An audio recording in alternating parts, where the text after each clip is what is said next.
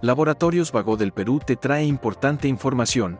Esta vez hablaremos del desmayo, a cargo del doctor Carlos Anchante, médico general. ¿Qué es un desmayo y cuáles son los síntomas que alertan su aparición?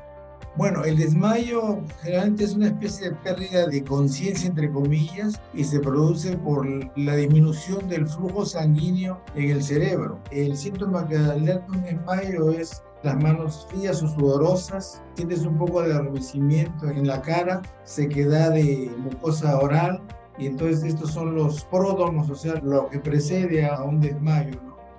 ¿Cuáles son los tipos de desmayos? Hay este, la lipotimia, hay lo que es el síncope, lo que llama la gente usualmente, ¿no? Básicamente es, es un sinónimo. El síncope sí es una cosa muy fugaz, pierde algún poquito de la conciencia y se recupera. La lipotimia es también algo parecido, pero con un poco más de sintomatología como sudoración de manos, adormecimiento de la cara y sensación de sequedad de la boca. ¿Qué diferencia hay entre el desmayo y el desvanecimiento?